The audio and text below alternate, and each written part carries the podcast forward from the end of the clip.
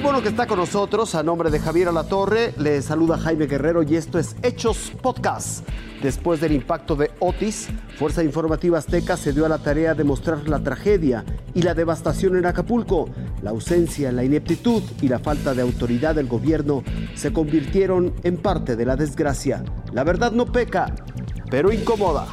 Familiares de los pescadores desaparecidos durante el impacto de Otis están desesperados. Yo no pierdo la esperanza de que mi hermano va a aparecer con vida. Anabel rompe en llanto cuando se entera que entre los desaparecidos solo están enlistados 54. Las autoridades no han dado la cara para los, a los, que, los que trabajan en el mar. Su hermano Pedro Espinosa es solo un hombre entre varios. Patricio, José, Javier, Luis, Marco. ¿Qué pasó con Marcos?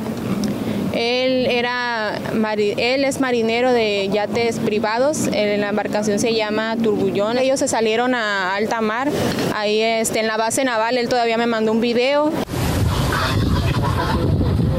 Placa, aquí estamos, dice, estamos en la base. Se fue la luz, se fue la señal y ya no le pude contestar, es lo último que sé. ¿Y cuál es el plan? Seguirlo buscando. Buscarlo como sea, pero ya encontrarlo. Mi niña me lo pide, ella tiene cuatro años y me pide a su papá. Son vidas, Señor, son vidas.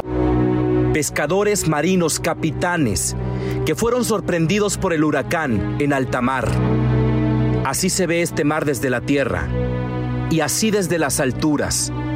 Restos de embarcaciones que alguna vez fueron tripuladas. Saúl, ¿a quién buscas? Busco a mi hermano Fernando Esteban Parra Morales. Eh, desapareció del yate Litos junto con toda la tripulación el día martes y es la hora que no sabemos nada de ellos.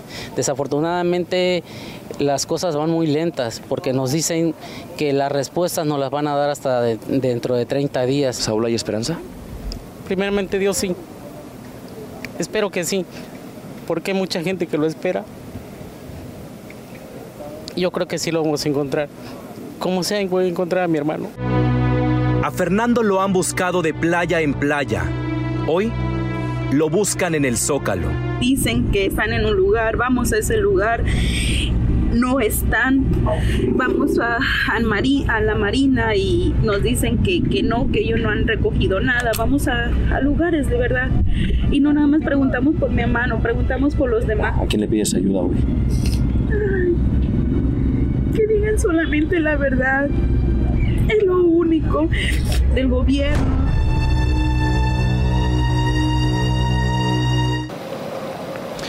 Ahí lo tiene, lo que acaba de ver son testimonios que recabé a lo largo del día y no tienen otra intención más que presentarle un trabajo periodístico que retrate la realidad que está atravesando Acapulco. Restauranteros muestran su solidaridad en Acapulco. El día de ayer, el amigo Miguel, uno de los restauranteros más reconocidos del puerto de Acapulco, anunció en sus redes sociales que iba a establecer un comedor comunitario para apoyar a sus paisanos aquí en el puerto. Y esto lo hace a pesar de la adversidad. Ayudar a la gente que no, ahorita no tiene, darle de comer.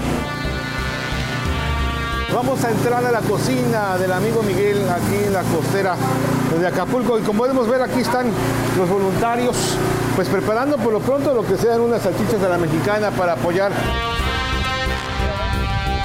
Playa Hornos y el centro de Acapulco, fragmento neurálgico de la economía del puerto, ha sido ignorado por las autoridades. Aquí están, con sus propios ojos ven, seca. Nadie le ha ayudado. Nadie, nadie. Nos queremos recuperar por nosotros mismos porque ayuda pues no creo que nos den. Pero nos vamos a poner de pie como lo hemos hecho con anterioridad gracias a la ayuda de, de Dios y de todos los acapulqueños porque desafortunadamente del gobierno, como lo decía ella, no hay apoyo. La heredera del sazón del amigo Miguel calcula que podría aguantar la situación tan solo un mes. Le estoy pagando a todos mis empleados que me vienen a ayudar. Los que vienen al día, le lo voy pagando al día. Y así como el amigo Miguel, cientos de negocios esperan una pronta recuperación. No, mira, cinco días, no es mentira. Está destrozado Acapulco. Historias como las del amigo Miguel las hemos encontrado día y noche en la costera. Son las voces de Acapulco y nadie nos dice qué debemos escribir. Esto fue Hechos Podcast. Gracias por su atención. Que tenga una excelente noche.